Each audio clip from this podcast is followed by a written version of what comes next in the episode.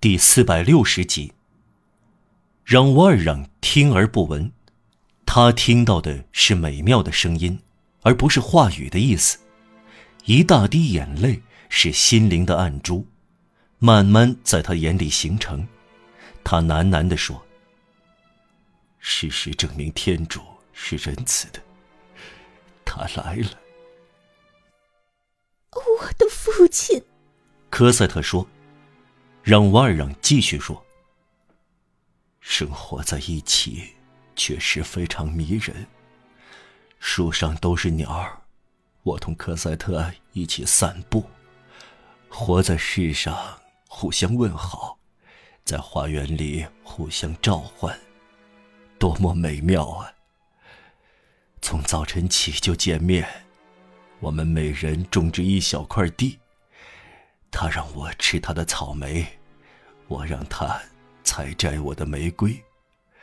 这会是迷人的。不过，他指住话头，轻轻地说：“很遗憾。”眼泪没有掉下来，缩回去了，让瓦尔让以微笑来代替。科赛特捧住老人的双手。我的天，您的手更冷了。您病了吗？您难受吗？我吗？不。让瓦尔让回答。我很好。不过，他止住了。不过什么？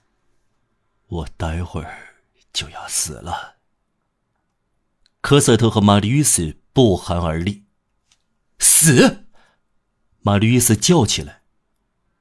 是的，但没有什么。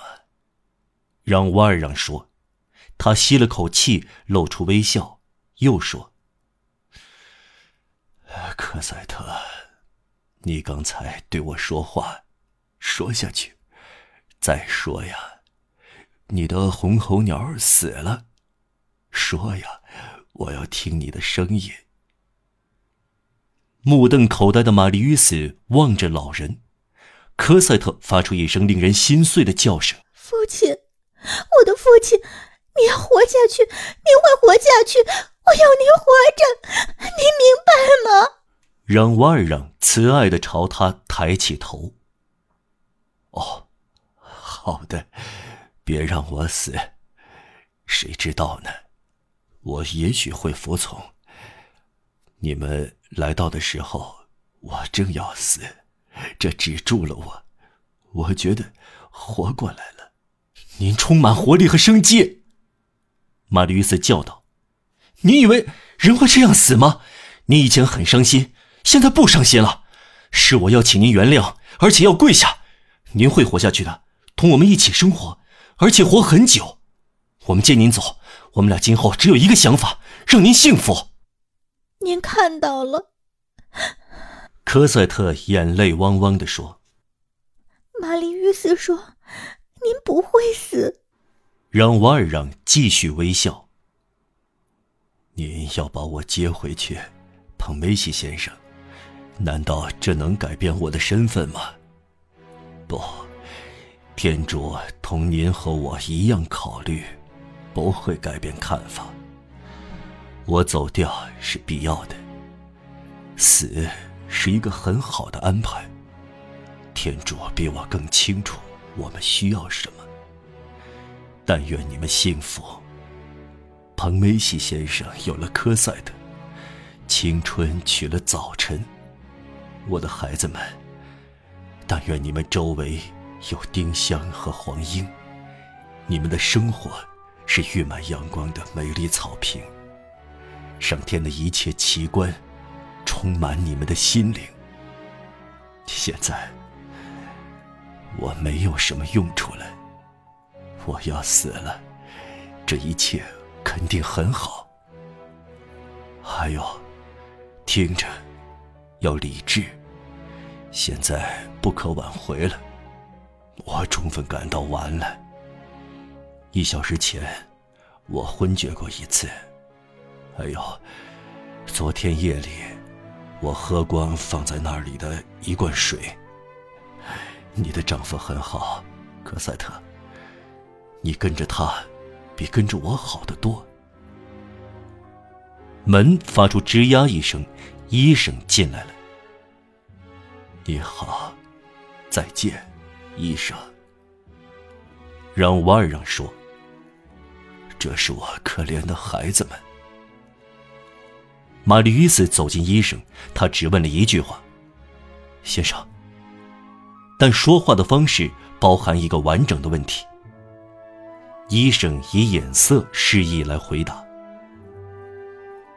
不能因为事情不顺心，让瓦尔让说，就认为天主不公正。”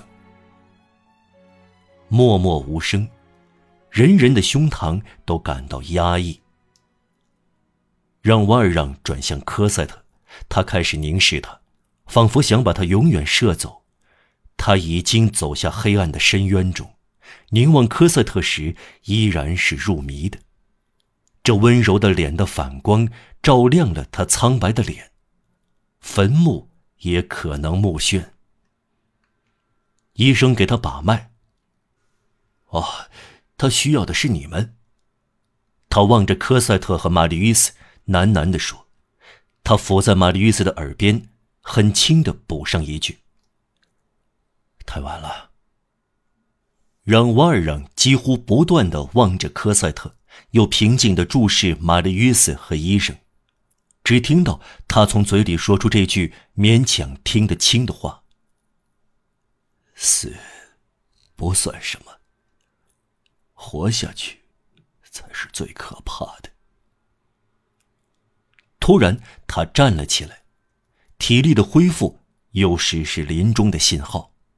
他以坚定的步子走向墙壁，推开想帮助他的玛丽·与斯和医生，从墙上摘下挂在那里的耶稣受难青铜小十字架，以身体健康、自由灵活的步态走回来，坐下，把十字架放在桌上，提高了声音说：“这是伟大的殉难者。”然后，他的胸脯塌下去，头摇晃一下，仿佛对坟墓的陶醉攫住了他。他的双手放在膝上，用指甲抠进长裤的布里。科赛特扶住他的双肩，抽泣着，想对他说话，却办不到。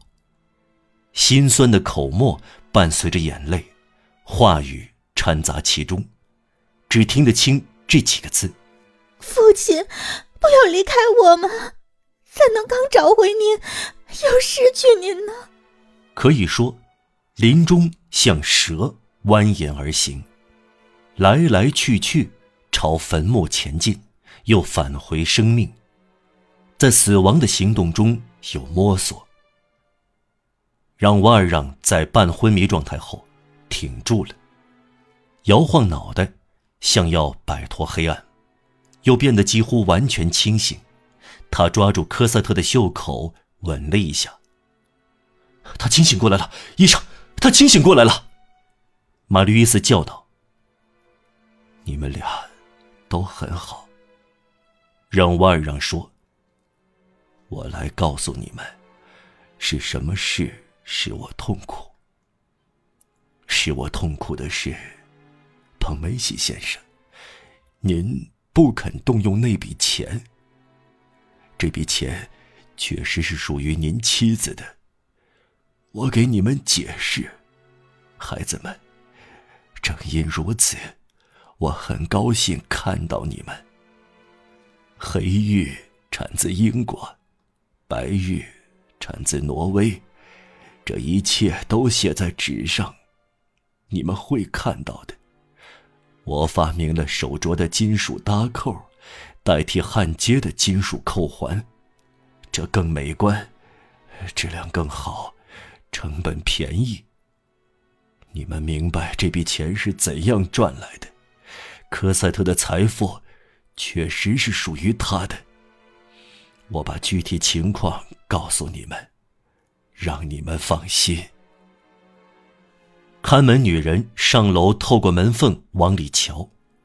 医生叫她走开，但不能阻挡这个热心的好女人走开之前问让瓦尔让：“他是否需要一个教室？我已经有了。让瓦尔让回答。他好像用手指往头上指了一下，似乎他看到那里有一个人。主教很可能看到这临终场面。